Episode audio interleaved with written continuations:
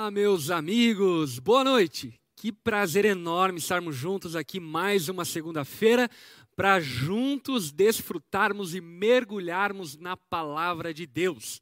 Quero desde já te encorajar a reservar esse tempo com muito esmero, excelência, pegar um bloco de anotações, uma Bíblia, para que você tire o máximo de proveito que você puder desse tempo que nós vamos ter juntos, ok? Primeira coisa, muito importante, se você está aqui pela primeira vez, se manifeste no chat dizendo é a minha primeira vez aqui acompanhando o estudo bíblico, para que a gente possa te cumprimentar e a nossa comunidade virtual possa te abraçar virtualmente, ok? Você que está nos visitando, seja muito bem-vindo. Outra coisa muito importante e legal para que você saiba, seguinte, quero contar com o teu favor. Deixa o teu like aqui no nosso vídeo, ok? Então fecha aqui o chat, vai ali no likezinho, no joinha, deixa o seu joinha para que esse vídeo possa alcançar mais pessoas. E também pegue o link e compartilhe lá na tua rede social, compartilhe no WhatsApp, para que outras pessoas possam ter acesso a esse estudo que promete ser muito bom, uma vez que o assunto hoje é dinheiro, din-din. E para conversarmos a respeito disso, estamos aqui com a nossa bancada titular, pastor Geiseriel. Boa noite, pastor Lipão. Boa noite, Renan. Estamos juntos para mais um estudo bíblico, eu tenho certeza que vai ser bênção demais. É, continuação de Tiago, tá né? animado? Tá feliz? Estou feliz demais. Estou feliz demais, café, principalmente ali. porque hoje nós temos um cafezinho aqui que o grão é especial. É. Então, grãos selecionados, aliás, mandem grãos, grãos selecionados para nós. Ó, tá aí um bom patrocínio pro inverno, rapaziada. Uhum. Pô, você quer, né, pô, abençoar a nossa vida? Cara, no, nós vamos deixar até o, o saquinho aqui, ó, é, em cima deixamos, da deixamos sim. Merchanzinho no cenário.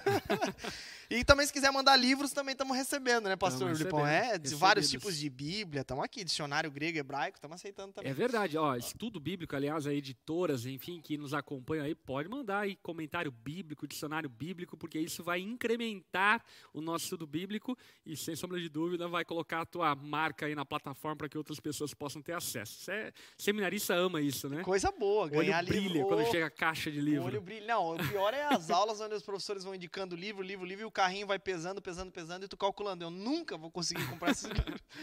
Então é uma benção quando a gente ganha livros, né? Nós temos lá o é. nosso parceiro Bibotalk, uhum. que tá sempre na mesa com a gente, e ele tem uns arregos com as editoras é. boas aí, então a gente ganha bons livros, é. graças a Deus. Bom demais. Também estamos aqui com o Renan Macieski. Boa noite, pastores. Boa noite para você que está em casa e nos acompanhando. Seja muito bem-vindo ao nosso estudo. Muito bom, Renan, nosso seminarista aí que está servindo ao Senhor e crescendo em conhecimento, entendimento para servir a nossa igreja, líder na nossa casa há muitos anos e sempre está aqui conosco na segunda-feira para compartilhar a palavra junto conosco e juntos mergulharmos no texto bíblico. Aliás, se você não sabe como funciona o estudo bíblico, vou te resumir brevemente, ok?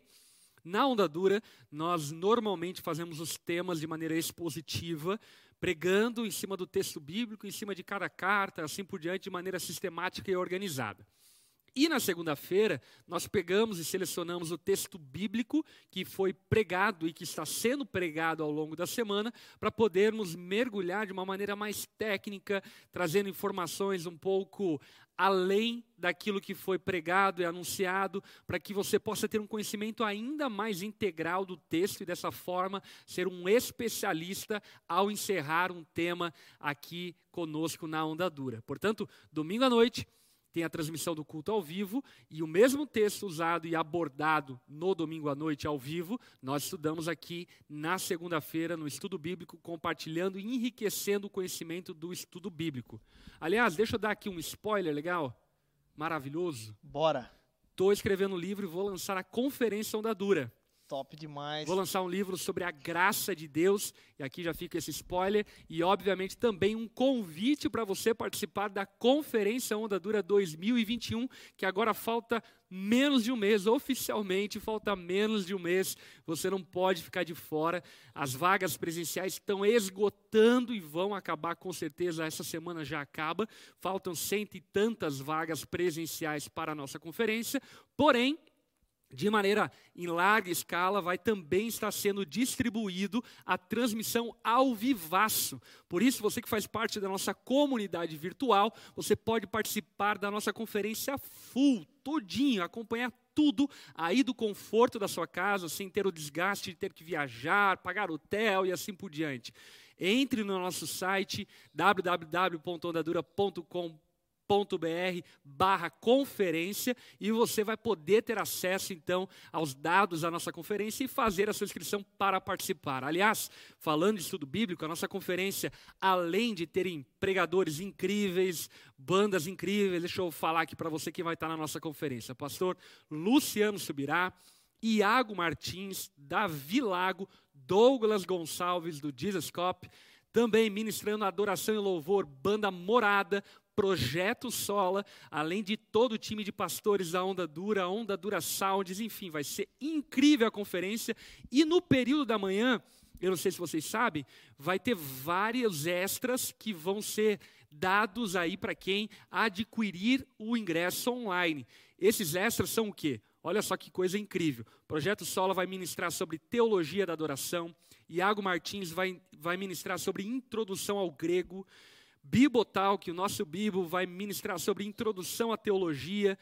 Eu vou ministrar sobre introdução à pregação.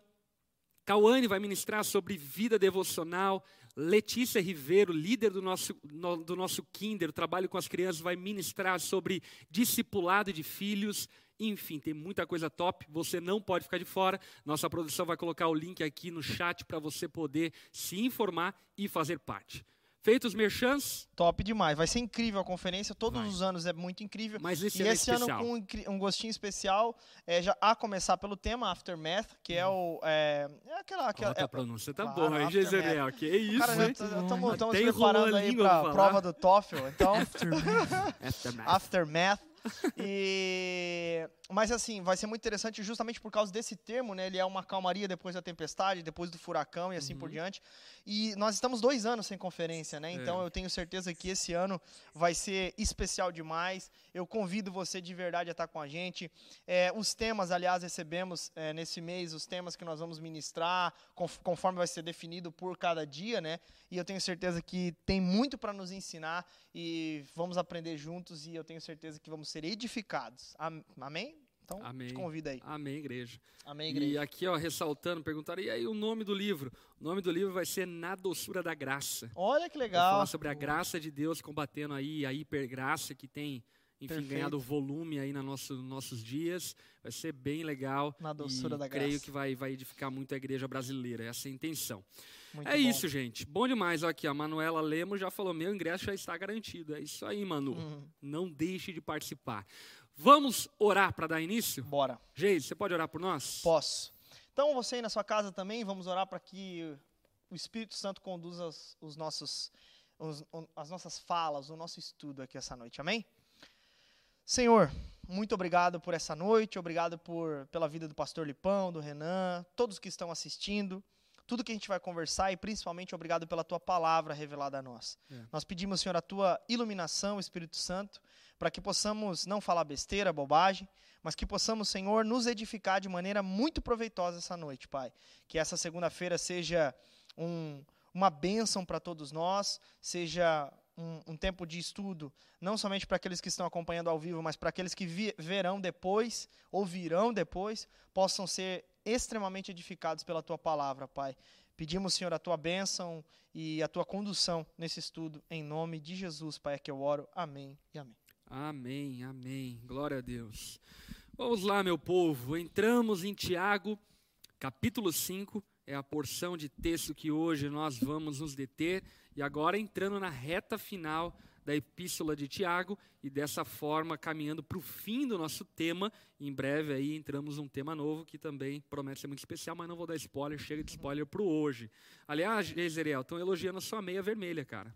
Minha meia vermelha, cara, eu sempre, eu sempre gosto de usar umas meias diferentes por baixo, né? É... E é isso aí, cara. Essa moda sabia muito. que é inglesa, né? É inglesa? É inglesa. Sou meio inglesado mesmo, né, é. né, velho? Inglesudo, já tá falando aftermath. Aftermath, aí, ó. Agora só então, vai. Aliás, manda e-mails pra nós. manda e-mails, não, brincadeira. É, não, cara, minha meia, na verdade ela não é vermelha, né? Ela é um quadriculadinho assim, aí, ó. Então aí na atividade. Coisa Muito boa. Bom. Bom é meia, meia lá, de gente. inverno, né? Estamos entrando pra Bíblia, clima. porque a meia do Jezreel não é um assunto tão importante. Não é tão interessante quanto o Tiago. Hoje o texto então é Tiago, capítulo 5, do verso 1 até o verso 6. É, alguém está com a versão NVT? Eu tô, eu tô na NVT. Leia lá para nós então. É, diz assim, é, o subtítulo Advertência aos ricos. Como que é o teu subtítulo aí, Renan? Condenação dos ricos opressores. Meu cara. A minha advertência aos ricos opressores. Olha só. Então, se você é da linguagem aí dessa geração, né, a linguagem opressora, hoje você vai aprender sobre opressão. Então, vamos lá. É, é verso 1 até o verso 6, diz assim: Prestem atenção, vocês que são ricos. Chorem e gemam de angústia por causa das desgraças que os esperam. Sua riqueza apodreceu, e suas roupas finas são trapos comidos por traças. Seu ouro e sua prata estão corroídos. A mesma riqueza com a qual vocês contavam devorará sua carne como fogo. Esse tesouro corroído que vocês acumularam testemunhará contra vocês nos últimos dias. Por isso, ouçam os clamores dos que trabalham em seus dos trabalhadores que trabalham em seus campos, cujo salário vocês retiveram de modo fraudulento. Sim, os clamores dos que fizeram a colheita em seus campos chegaram aos ouvidos do Senhor dos Exércitos. Vocês levaram uma vida de luxo na terra, satisfazendo seus desejos e engordando a si mesmos para o dia do abate condenam e matam inocentes sem que eles resistam. Muito bom, muito bom. Gente, acredito que uma coisa muito importante para introduzirmos a nossa conversa é entendermos o porquê e para quem Tiago estava escrevendo essa porção de texto, ok? Vamos começar pelo para quem. Para quem Tiago está escrevendo essa porção de texto? E aí? Bom, uh, considerando o texto que a gente viu até na semana passada, né, a gente vê que esse é o primeiro discurso de três discursos que Tiago é, expõe aqui na sua carta, né? Uhum. O primeiro discurso, o discurso fala a respeito da incerteza do amanhã, né? E da falta de consideração de Deus nos nossos empreendimentos. E esse segundo discurso, que é o que a gente vai estudar hoje, ele fala a respeito da dos ricos, né? Esse, o primeiro discurso ele é destinado à igreja. O segundo discurso ele é destinado àqueles que não são irmãos na igreja, mas os ricos, né, que é, estão fora da igreja. É. Até é muito interessante que a gente vê aqui a mesma, embora Tiago esteja falando, endereçando essa carta para a igreja, a gente vê que existe muita semelhança com os profetas no Antigo Testamento, porque embora as profecias fossem destinadas a Israel, ainda assim a gente vê que existem profecias contra a Babilônia, contra o Egito e contra os povos em redor, né? Então aqui Tiago não deixa de fora os incrédulos. É uma teologia pública, né? Exatamente. Tiago fala para os de dentro, mas fala também para os de fora, né? Fala para o seu contexto. E eu acho que uma coisa que é bem importante a gente salientar, que de fato fica evidente aqui que Tiago ele não está direcionando pelo menos esse trecho para a igreja, e acredito que grande parte do motivo pelo qual ele não está direcionando isso para a igreja, na verdade, esconde algo muito pior, eu diria. Porque Tiago, ao longo desse texto, desse trecho, deixa evidente que aquele que, de alguma forma, usa da sua riqueza de maneira opressora, nem cristão pode ser considerado. Portanto, o enredo, a narrativa do texto já descarta a possibilidade de uma conivência ou de uma conveniência entre o cristianismo e esse tipo de prática opressora praticada por ricos naquele contexto, uhum. naquela situação. Até uma coisa, é, se detendo agora mais no estilo literário, Tiago, ele está apresentando até aqui, se vocês perceberem ao longo de toda a carta, ele está dando uma oportunidade de arrependimento para todos aqueles a quem ele escreve. Então, por exemplo, quando ele fala sobre resistir ao diabo, ele vai falar daqueles que são orgulhosos, vai falar daqueles que são inimigos de Deus, mas ele também vai falar para os amigos de Deus. Ou seja, se comportem dessa outra maneira. Uhum. Na perícope da semana passada, né? Prestem atenção vocês que dizem, né? Vocês que são abastados. É, não necessariamente ricos, opressores, incrédulos, mas cristãos abastados, os comerciantes, né? Uhum. É, olha, vocês não devem dizer é, nós iremos a tal lugar, faremos isso ou aquilo, mas vocês devem dizer se o Senhor quiser.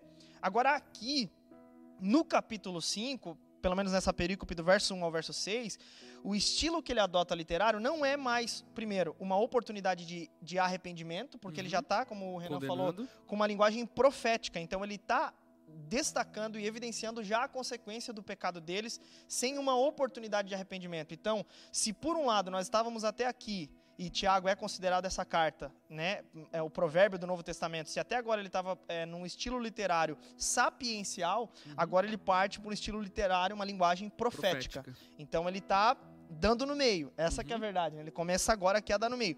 Tanto que aqui, ó, na primeira fala dele é chorem e gemam de angústia. Por quê? Por causa das desgraças que vêm sobre vocês. É. Ou seja, essas desgraças vêm. Não adianta nem vocês se comportarem de maneira uhum. diferente, porque nós bem sabemos que mesmo que a gente fale, fale, fale, fale, vocês vão continuar nessa mesma de querer oprimir os outros. Exatamente. Entende? Então ele muda totalmente muito, aqui a fala. Muito né? semelhante né? à, à, atitude, por exemplo, de Ageu no Antigo Testamento, né? Uhum. Ageu também estava, mas aquele contexto profetizando contra Israel, que havia negligenciado a reconstrução do templo.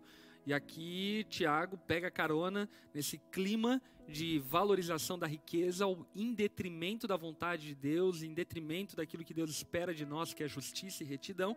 E ele pega carona e traz essa exortação dura contra aqui evidenciado não cristãos. Porém, é muito importante nós considerarmos e ponderarmos algumas coisas. Talvez alguns ouviram aqui, né? Ouça agora vocês ricos. É, ah, não sou rico, nem vou ouvir, né? Nem vai ouvir. Boa, cara, bem, bem lembrado, é. Bem Mas lembrado. é muito importante. O cara pula nessa parte, né? Vamos ver a advertência aos pobres é. aqui, onde é que tá. aos lascados, aos que estão na lama. Mas, mas é importante nós considerarmos algumas coisas. Primeiro delas, né? Os pecados dos ricos também podem ser os pecados dos pobres, ainda que em proporções menores. E outra situação, talvez mais querida por alguns, é que talvez você não seja rico hoje. E quem disse que você não pode ser rico amanhã? Quem disse que Deus não pode te responsabilizar com grandes riquezas no dia de amanhã? Enfim, ninguém sabe o dia de amanhã, como falamos na semana passada. Portanto, obviamente que é uma advertência que compete a todos nós, pelo menos um entendimento dela, para que de alguma forma, como quando tivermos algum tipo de posse e recurso, tenhamos a sabedoria para não cairmos no juízo que está recaindo sobre esses ricos tidos como ricos opressores, né? Até porque, por exemplo, uma das coisas que é combatida aqui é, é o lance de é, reter de maneira indevida alguns, alguns salários e assim por uhum. diante. Nós, vamos, nós percebemos isso no texto, né? E, ou seja, digamos que era uma sonegação. Uhum. Se fosse trazer para o nosso contexto de hoje, uma sonegação de imposto. É, eu acho que pobre... não é uma sonegação. Aqui o que eles estavam fazendo era uma manipulação do dinheiro.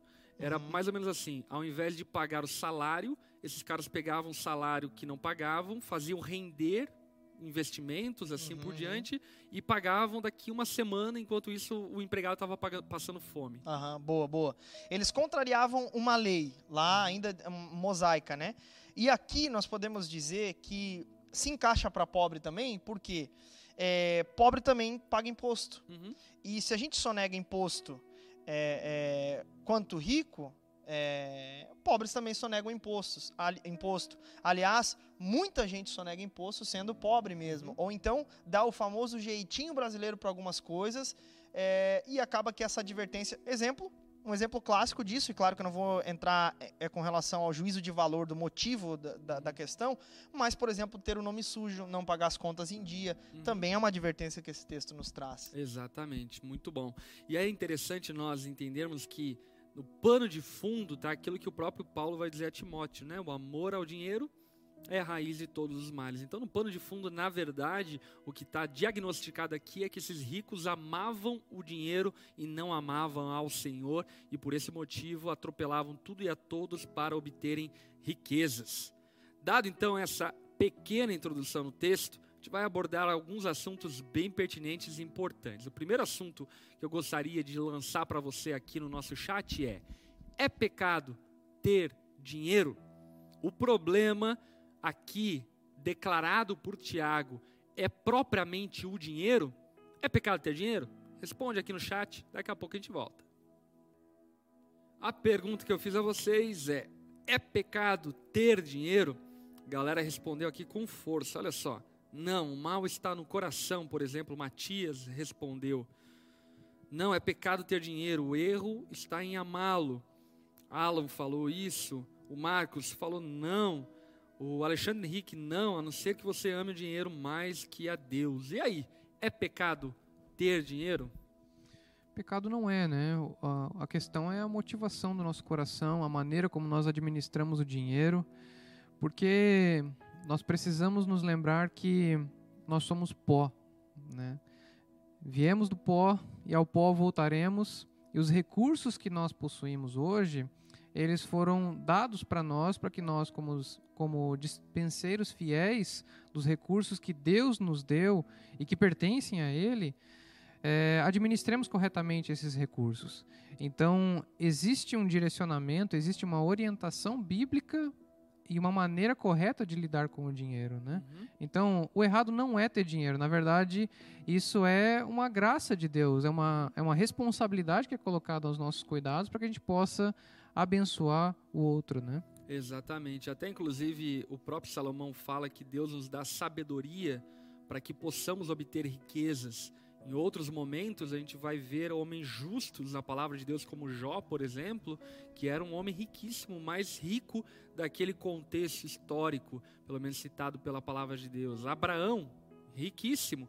Eu estava até ontem, eu citei isso na pregação, é, eu estava vendo uma curiosidade falando sobre a riqueza de Salomão calculada nos dias de hoje. E chegaram a uma estimativa de que a riqueza de Salomão acumulada no dia de hoje naquele contexto trazido para o dia de hoje, seria de 3,3 trilhões de dólares. Ou seja, 12 trilhões de reais, enfim. Então, seria um shake árabe. É muito mais do que um shake árabe. Não tem, não tem trilionário no mundo. Até onde eu sei, não tem. Enfim, teve o primeiro bilionário aí há algum tempo atrás. É. É, portanto, a Salomão, na verdade, botava é, Bill Gates, botava Elon Musk, enfim, no bolso de uhum. tamanha riqueza e prosperidade financeira que ele tinha.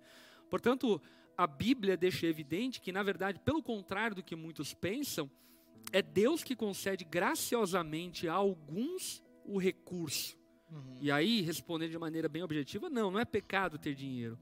Agora, a grande problemática bíblica a respeito do dinheiro é quando nós não entendemos o dinheiro como uma responsabilidade e passamos a entender como um benefício. Uhum. Ou seja, quando entendemos que a finalidade do dinheiro somos nós mesmos. Uhum. E não que o dinheiro é um meio para de alguma forma servirmos as pessoas e dessa forma glorificarmos a Deus.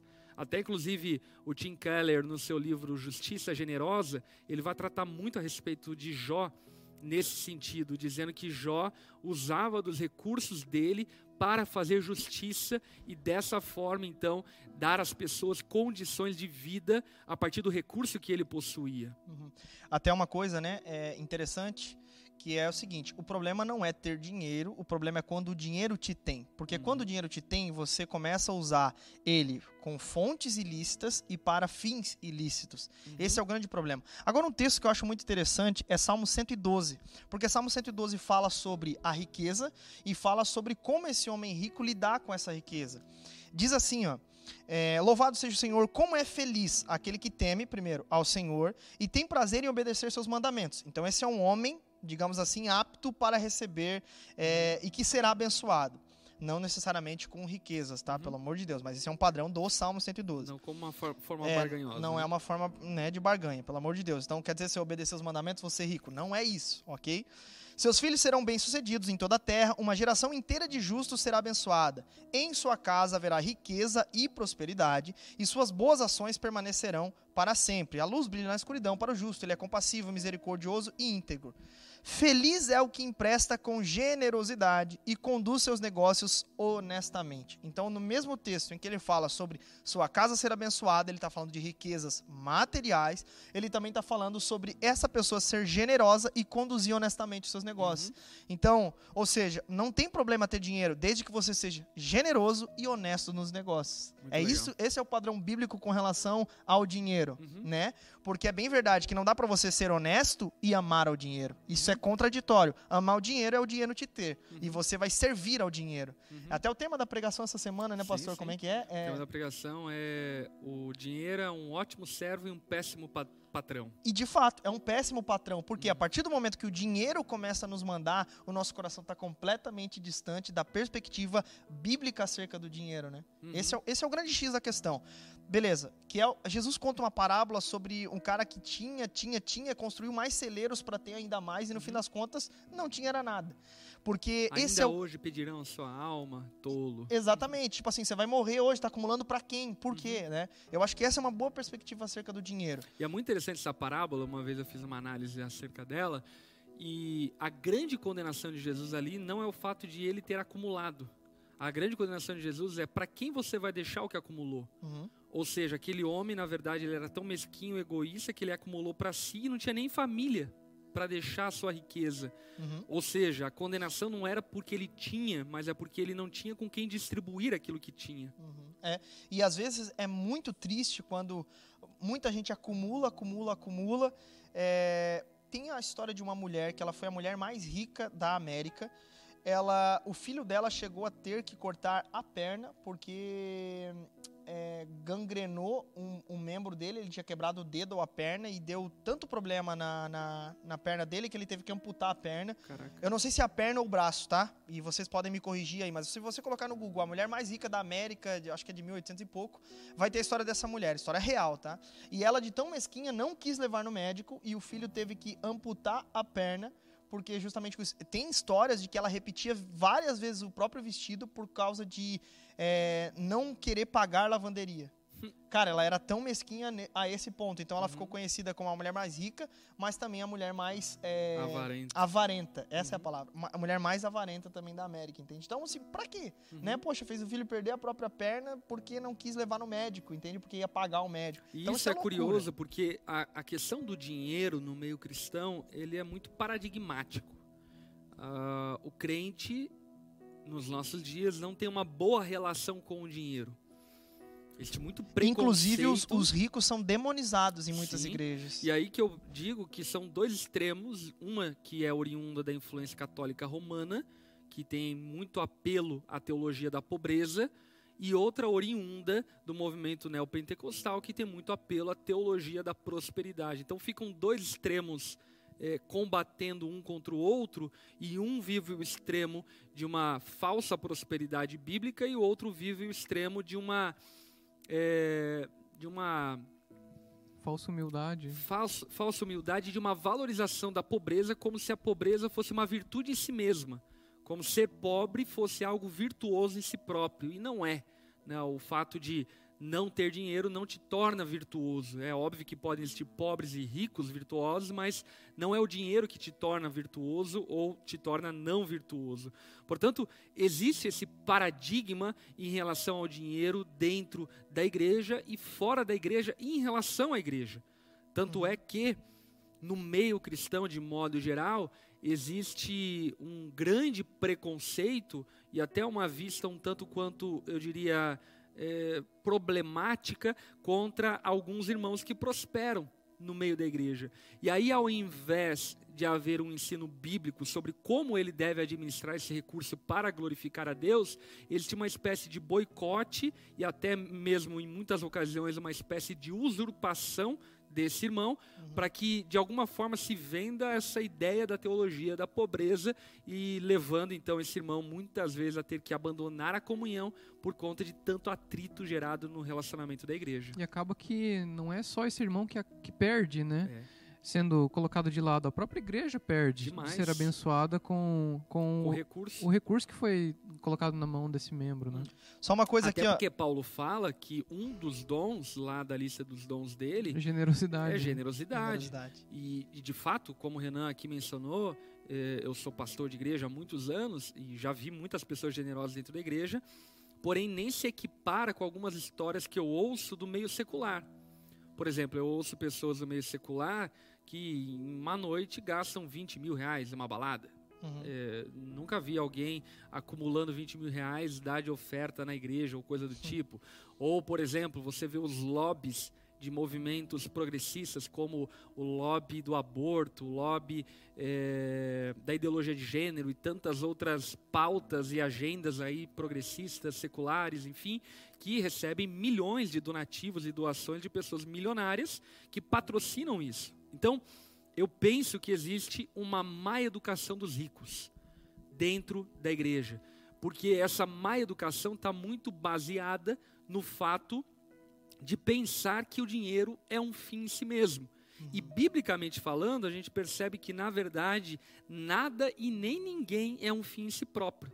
Os dons não é um fim em si mesmo, o dinheiro não é um fim em si mesmo, a influência não é um fim em si mesmo, os bens materiais não é um fim em si mesmo, Deus é o começo e o fim de todas as coisas. Portanto, devemos ter uma educação financeira dentro da igreja para que os ricos e também pobres e classe média, enfim, saiba gerir bem os seus recursos para a glória de Deus. Uhum.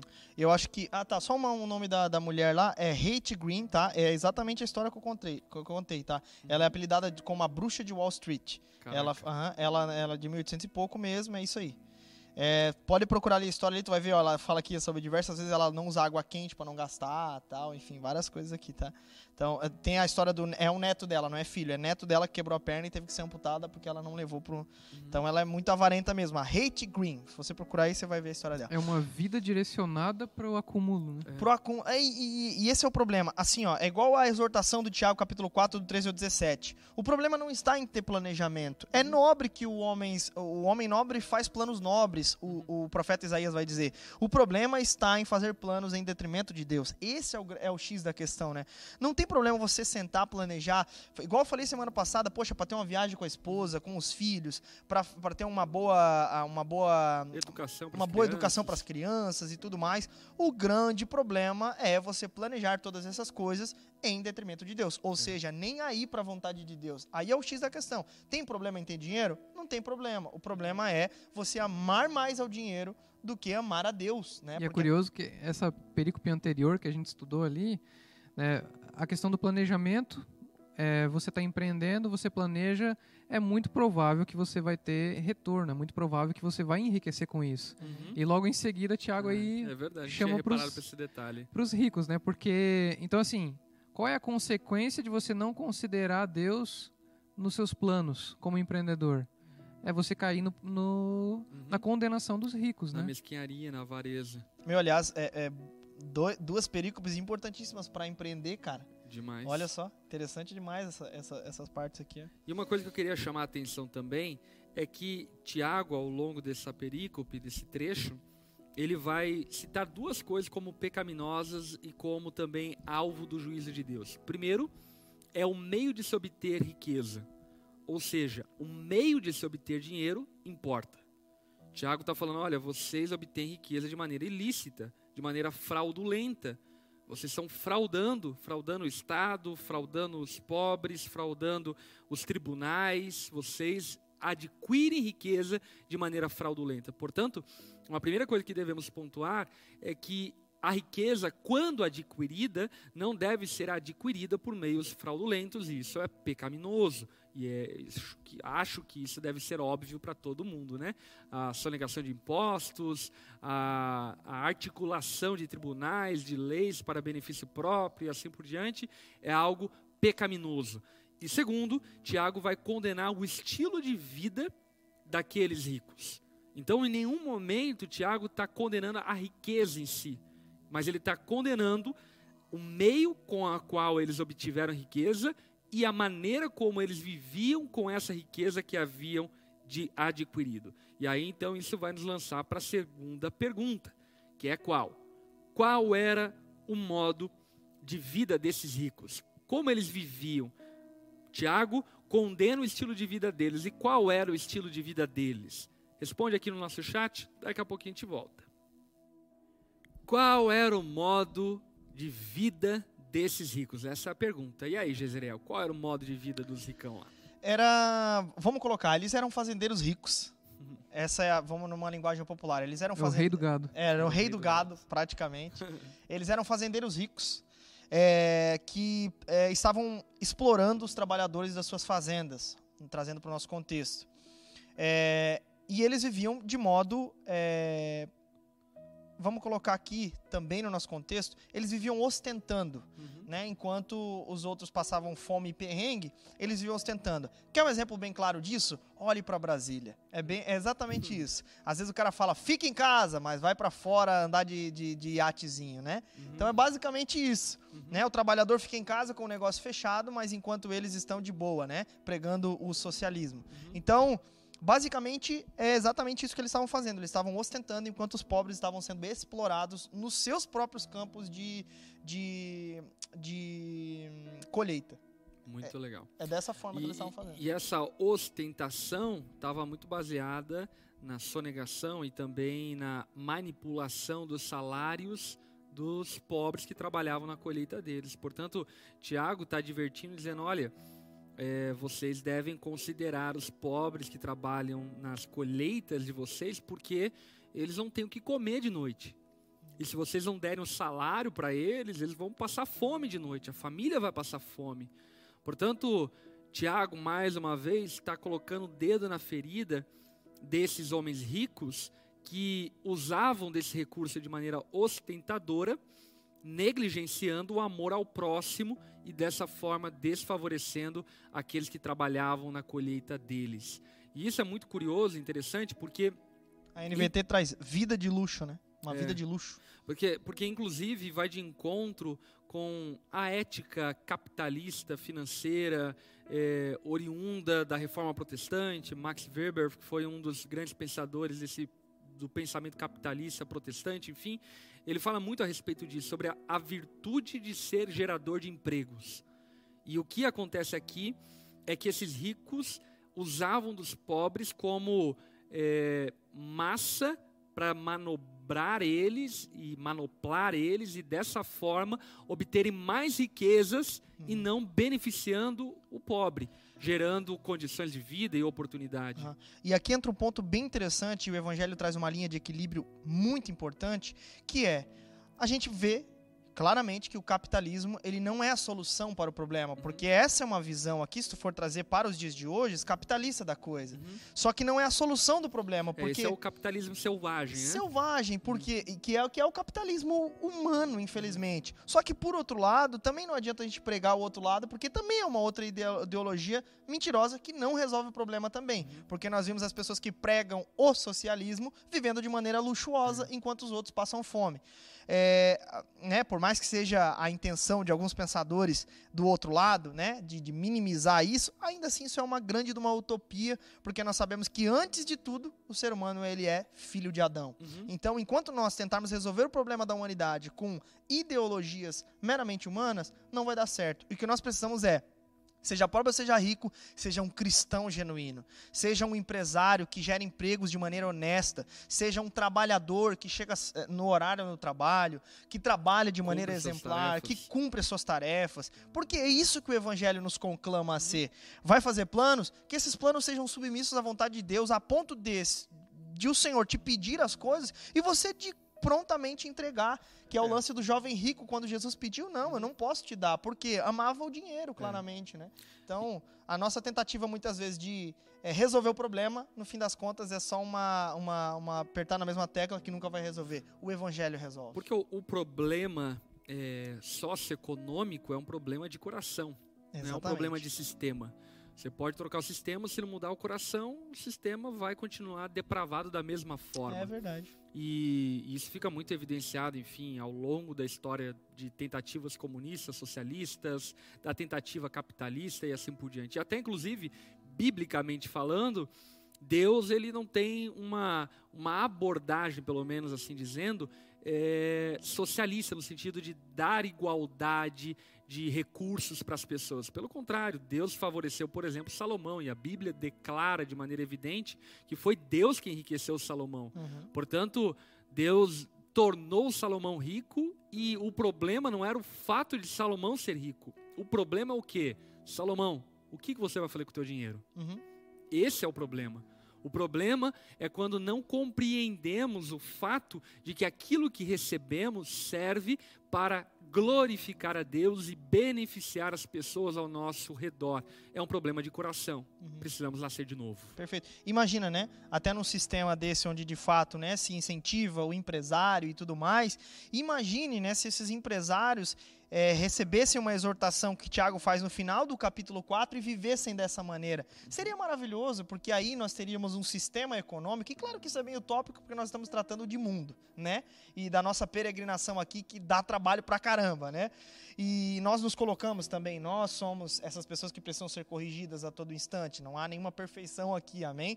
Mas fato é que se nós olhássemos para a Bíblia, a Bíblia não tem um sistema econômico perfeito, ideal, como a gente é, é, pode trabalhar para o dia de hoje. Algumas pessoas fazem uma forçação de barra com relação ao texto, vida de Jesus, né? Ah, Jesus com certeza seria socialista, né? Uma doideira que a galera faz uma, uma forçação de barra hum. com Jesus ativista, de minoria. E não é isso, no fim das contas, o Evangelho traz algo muito mais excelente, muito maior e muito mais profundo, que é a transformação do coração, né? É. é interessante que essa questão de acúmulo de bens, a gente vê que por trás disso, na verdade, o que está é a questão de querer ter poder. Porque é, a pessoa acaba nem usando seu dinheiro para adquirir muitos bens, né, para comprar coisas, para ter coisas, mas é só pela possibilidade de ter coisas. Uhum. Então, ela quer ter poder para ter, não necessariamente ter, né? Então a gente vê que é uma é, é a pessoa quer poder mesmo, né? Característica de Gênesis capítulo 3, será? é, serão como Deus, é. né? Terão conhecimento, terão poder. É a tentação adâmica, não tem essa. Uhum. É, é essa que é a grande triste realidade do ser humano pós-queda. É. E essa mentalidade. Vamos orar, pelo amor de Deus. essa mentalidade avarenta, mesquinha, enfim, deve ser combatida veementemente. Mas, por outro lado, existe essa mentalidade é, socialista que, de alguma forma, quer imputar sobre outros uma responsabilidade que você mesmo não vive. Então você diz: ah, por que, que os ricos não pegam a riqueza deles e distribuem aos pobres? Porque você também, com 10 pilas, não distribui aos pobres.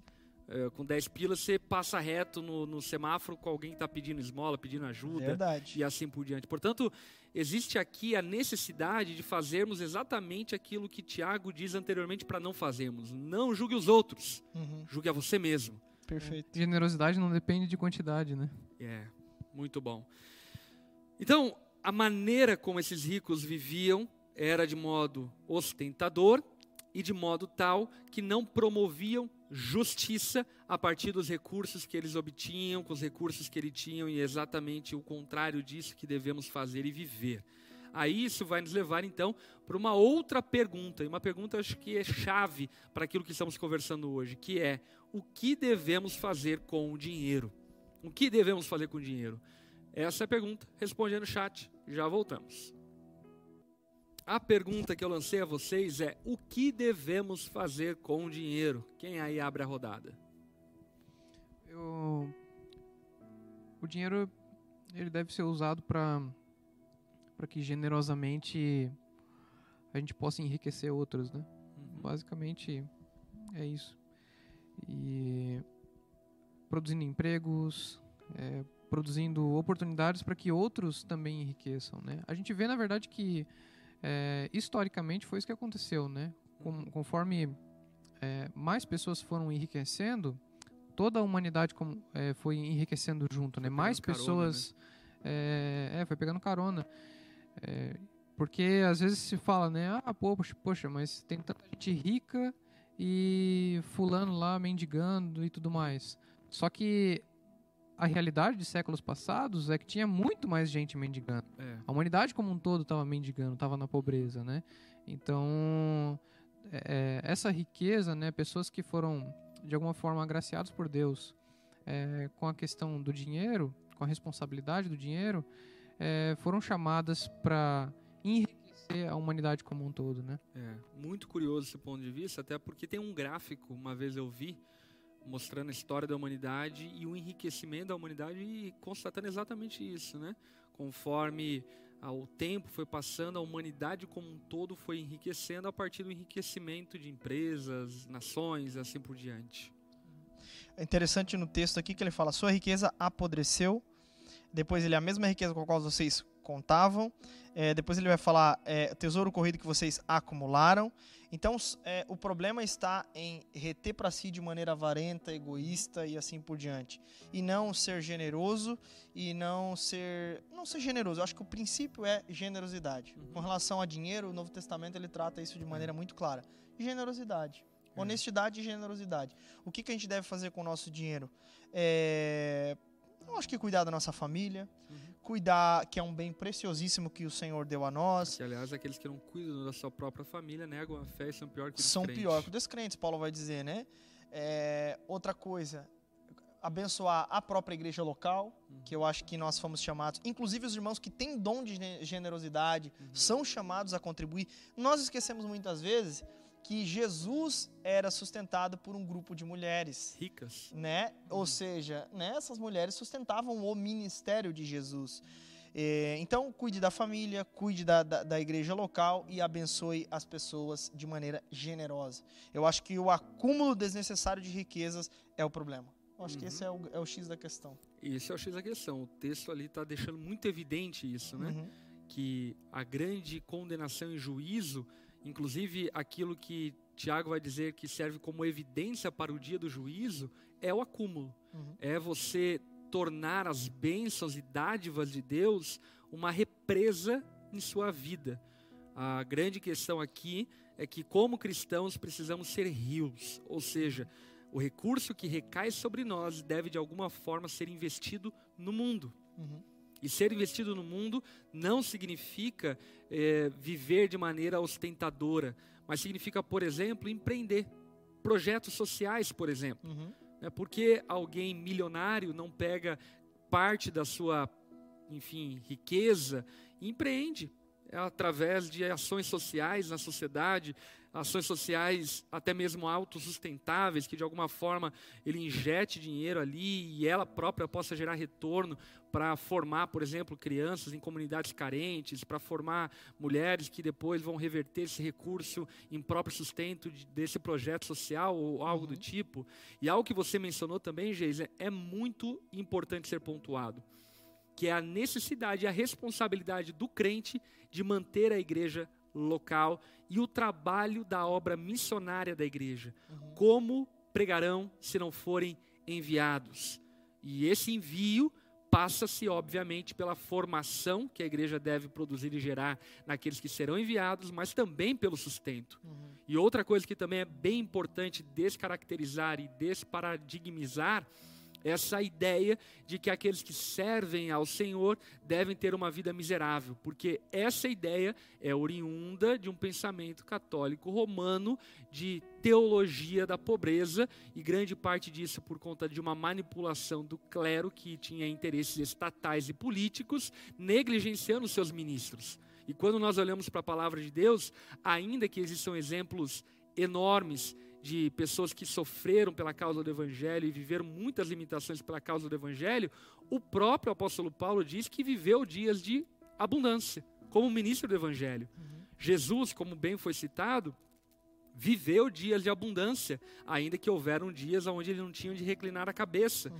Porque a grande realidade de um ministro do Evangelho, de alguém que serve a Deus, é que ele não serve a Deus pelo recurso que ele irá obter, mas ele serve a Deus em primeiro lugar, confiando na provisão de Deus. Então, se foi confiado muito, glória a Deus por isso. Como diz Paulo, aprendi a viver feliz em toda e qualquer circunstância, tendo muito ou tendo pouco, hum. tendo fartura ou tendo pobreza. Eu acho que a questão é o contentamento independentemente da circunstância, situação financeira, acho que o contentamento é algo que nós devemos é, entender. Igual é, o que a gente vai fazer com, com o nosso dinheiro. Por exemplo, é uma benção quando empresários, por assim dizer, é, se por um lado existe uma grande campanha midiática e de movimentos de é, progressistas e assim por diante, cara, glória a Deus quando alguém faz usa o dinheiro para uma campanha pró-vida, uhum. porque existe muito dinheiro envolvido por uma campanha pró-aborto, por exemplo. É um exemplo disso, né? O The Chosen, não sei quem já assistiu e está acompanhando aí o aplicativo, cara, que trabalho maravilhoso, sensacional. Enfim, é uma, uma organização católica que, que fez o The Chosen e é um, um investimento coletivo de, de doações feitas por, por, pessoas do mundo inteiro que estão promovendo as temporadas do The Chosen, que é uma série incrível e retratando os dias bíblicos, a vida de Jesus, assim por diante. Ou seja, é algo coletivo, feito e patrocinado com dinheiro para pagar os artistas de maneira justas, para pagar os diretores de maneira justa e assim por diante, e ainda assim promover o reino evangelho com recursos. É interessante até que no The Chosen tem um episódio que é, Jesus e os discípulos estão montando um acampamento. Uhum. e aí Jesus monta mais né, nos uh, os recursos ali. E aí os discípulos questionam, né, ah, por que você montou a mais, né, é, é só nós aqui. E aí ele fala que é, eles não precisavam de mais, mas cert, é, certamente passaria um viajante por ali que ia precisar uhum. daquela, daquela barraca, daqueles, daqueles utensílios ali, né? Então, tu vê que a série, é, esse episódio, ele ilustra muito bem o, o que a gente está abordando hoje, porque é, é, a mentalidade de alguém que já está pensando no outro, pensando uhum. generosamente, né? Uhum. É, é você, por exemplo, nesse retrato aí que o The Chosen pintou na narrativa, né? É, é muito legal porque dá exatamente o sentido daquilo que a gente está falando. Jesus tinha mais do que precisava, mas usou mais do que precisava para poder abençoar os outros. E é exatamente esse o ponto de Tiago: é nós usarmos os recursos que temos neste mundo para poder servir e promover os outros. Então o problema não é ter o recurso, o problema é a maneira como você administra esse recurso, talvez até de maneira egoísta. E como cristãos, precisamos ser libertos dessas eh, algemas colocadas sobre nós que são limitantes, limitantes demais. Por exemplo, eu vi aqui um irmão dando um super chat para o programa aqui é, do, do, do, estudo bíblico, segunda-feira, e maravilhoso, porque certamente ninguém aqui é inocente e sabe que isso aqui custa dinheiro. Esse microfone aqui custa muito dinheiro. A uhum. câmera que você está vendo através aí da sua lente, da sua tela, custa muito dinheiro. Toda essa estrutura que custa muito dinheiro e certamente não é 50 reais, é muito mais do que isso. E para que possamos tornar isso possível, obviamente, todos terão que participar generosamente para poder abençoar tantos outros. Portanto, a lição que os cristãos devem aprender é olhar para o dinheiro como responsabilidade para que administremos da melhor forma, plantando esse recurso da melhor forma, para que o reino de Deus possa produzir e gerar uma grande colheita para a glória de Deus. Portanto, é interessante abordarmos nesse aspecto e sentido, para que não tornemos, por exemplo, os dízimos e as ofertas como meio de barganha e de obtenção de lucro. Porque o espírito do que Tiago aqui está tratando está expresso, por exemplo, naquele que entrega o dízimo e oferta para obter benefício próprio. Ainda que ele esteja dando, se ele dá para de alguma forma receber mais, acumular mais e não distribuir generosamente com bom grado e voluntariedade, ele está caindo na mesma pedra de tropeço que esses homens ricos caíam. Não é não? Perfeito. Até na, na plantação de igreja lá em Floripa, por exemplo, é, a gente é, começando assim a igreja, a gente percebe muito isso assim, ó, como o crente ele é visual. Então, por exemplo, quando eu quero uma caixa de som, por exemplo, eu vou lá e pago do meu dinheiro. Uhum. Né? Isso a gente acompanha muito no começo, mas é tipo assim, a pessoa comprava a caixa de som, mas não dava o dízimo. Uhum. Entende? Porque via o dinheiro dela se transformando em algo real e tal. Enfim, mas eu Aí acho que. A... O, o, pastor come caixa de som. Exatamente. Então, eu acho que esse é, o, esse é o grande ponto, né? Justamente, não podia nem é, ser um pastor assalariado na época, porque uhum. não tinha a possibilidade. E. Enfim, né? Porque também tem muito isso, assim, né? A pessoa infelizmente, por maus exemplos, às vezes na, na, na, liderança, as pessoas passam a desconfiar, né? Esses dias eu passei por uma igreja católica e estava escrito numa placa assim: o seu dízimo está aqui, hum. numa construção nova que eles estavam fazendo. Achei interessante. Eu Falei, caraca, a Ondadura faz isso no, nos nossos contribua. Coloca o que, que a gente fez na, na, no mês com o dinheiro do povo ali. Não que fosse uma obrigação nossa, mas a gente coloca como uma forma de eu não sei porque que a gente coloca, mas a gente coloca ela. De prestar contas. De prestar contas, é. Enfim. É isso. Muito bom, gente. Enfim. Vamos lá para a última pergunta de hoje. A quarta pergunta que eu queria mandar para vocês é: onde esses homens ricos colocavam a sua segurança futura? Responda aí, daqui a pouco a gente volta. Onde eles colocavam a sua esperança, a sua segurança futura? E aí? Diga lá, Renan. Muito bom que aqui Tiago já coloca é, a prática deles debaixo de condenação, né? Falando no tempo presente aqui a respeito do ouro, da prata enferrujando e que essa ferrugem testemunhará contra eles, né? Então, e é interessante depois aqui no texto, no, cap, no versículo 5, ele diz: Vivestes em delícias sobre a terra, satisfazendo vossos prazeres, engordastes o coração no dia da matança, ou no dia do abate, né?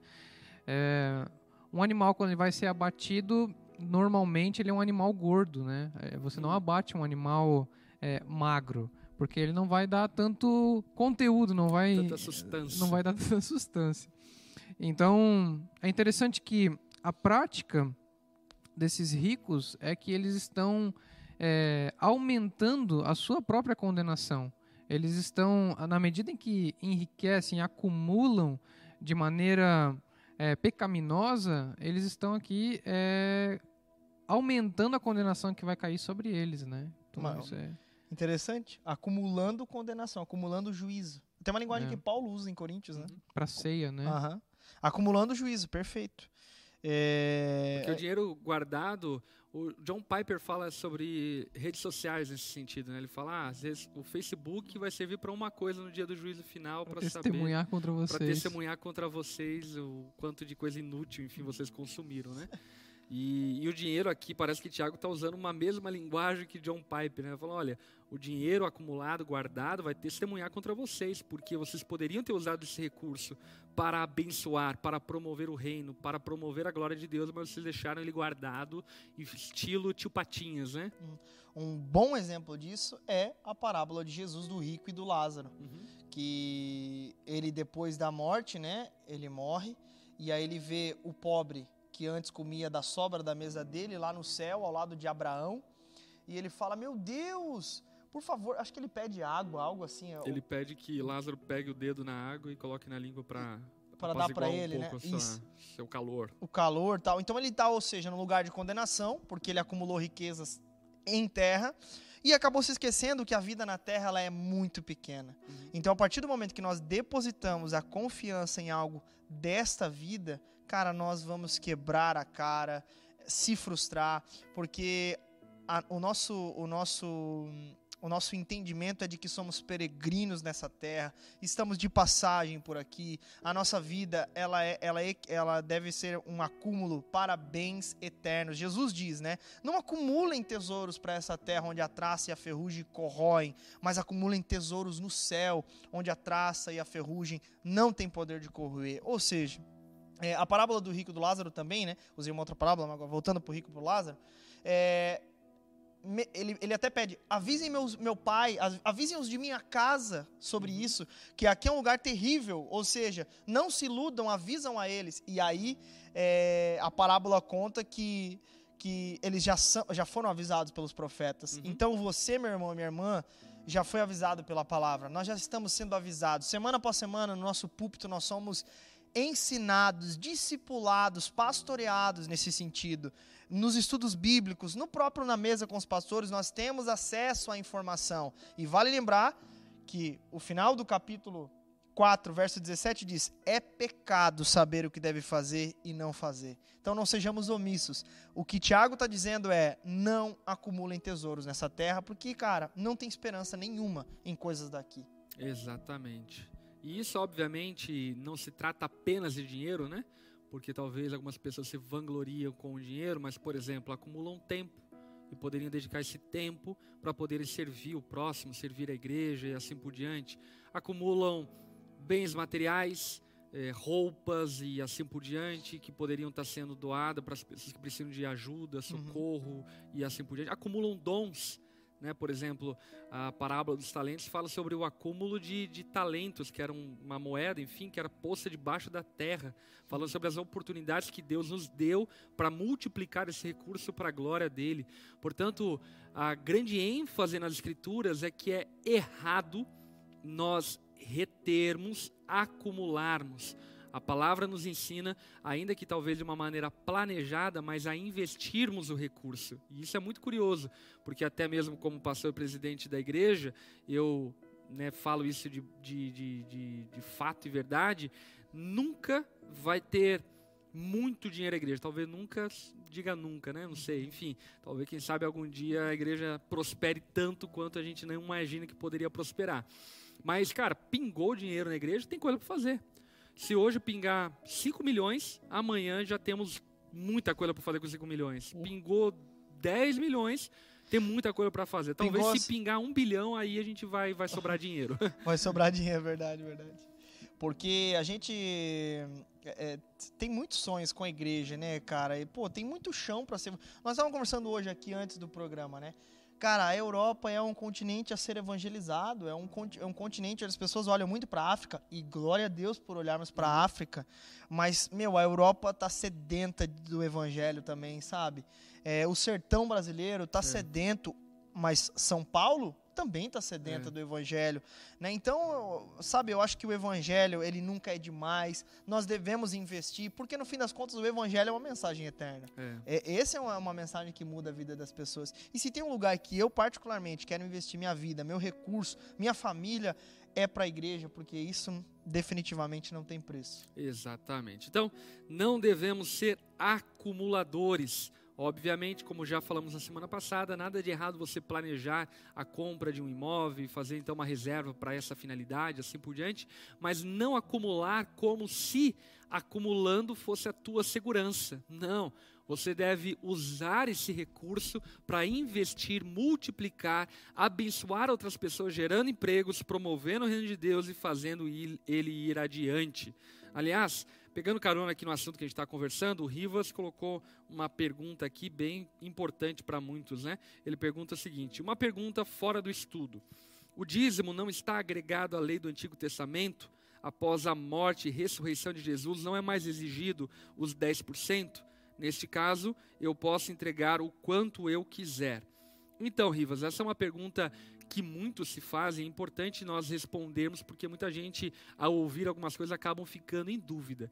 De fato, no aspecto cerimonial e no aspecto ritualístico, o dízimo é uma lei do Antigo Testamento. Ou seja, ninguém hoje que entrega o dízimo tem de alguma forma o favor de Deus, a bênção de Deus, porque entregou o dinheiro.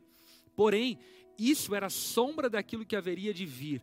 Aquilo que veio foi a oferta perfeita de Cristo na cruz que nos purificou do pecado. Porém, o dízimo no Antigo Testamento, ele não tinha uma finalidade unilateral. O propósito dele não era apenas a expiação de pecados, mas também era o sustento dos levitas e sacerdotes que trabalhavam no templo. Portanto, aquilo que se perpetua no Novo Testamento é que devemos entregar nossos recursos à igreja para que possamos sustentar a obra de Deus. E um bom parâmetro como sombra daquilo que deveríamos entregar é o dízimo. Portanto, o dízimo hoje, de fato, não tem um peso cerimonial, não tem um peso ritualístico, mas ele serve como um padrão, serve como uma referência, serve como um parâmetro de generosidade para que participemos do sustento da obra de Deus e dessa forma possibilitemos o avanço do reino de Deus, inclusive para fazermos aquilo que o Caimã fala logo a seguir dizendo: poderia abrir uma onda dura no Nordeste, né? Pô, maravilhoso, vamos abrir, mas precisamos de algumas coisas. Primeiro, precisamos de obreiros aprovados, corajosos, homens de Deus, e também precisamos de recursos para podermos enviar esse obreiro, esse pastor, para que de maneira fiel ele possa plantar uma igreja que vai ter custos de locação, vai ter custos de prédio, vai ter custos de energia elétrica, vai ter custos para sustento da sua família e assim por diante. Portanto, devemos compreender e entender que Deus nos deu a graça e privilégio de usarmos os recursos que Ele nos confiou sendo bons mordomos e administradores e dessa forma promovendo o seu reino. Vi uma matéria um dia, é, porque a gente fala sobre acúmulo, acho que é acúmulo de dinheiro e só rico que tem isso, mas eu vi uma matéria onde muita gente tem a síndrome do acúmulo excessivo. É verdade. Que é, tem um é, Discovery Channel, tem um programa Tem, acumuladores tem. Bizarro compulsivos. esse Aham. E aí, e é bem diferente de colecionadores, por exemplo, né? Mas é uma síndrome de acúmulo excessivo, geralmente de lixo ou de coisas velhas em casa. Uhum. E de coisas normais, assim, né? Às vezes eu até brinco com a minha mãe, meu Deus, não vai jogar esse, esse pote fora aqui de 30 anos atrás. E ela fala, não, não que minha mãe tenha isso. né? Mas é, tem um outro nome também, que é síndrome de Diógenes, que caracteriza-se também por conta do descuido da higiene pessoal, mas também pelo, pelo é, é a compulsão de colecionismo, né? De ter coisas que não são São necessárias, mas que é um acúmulo.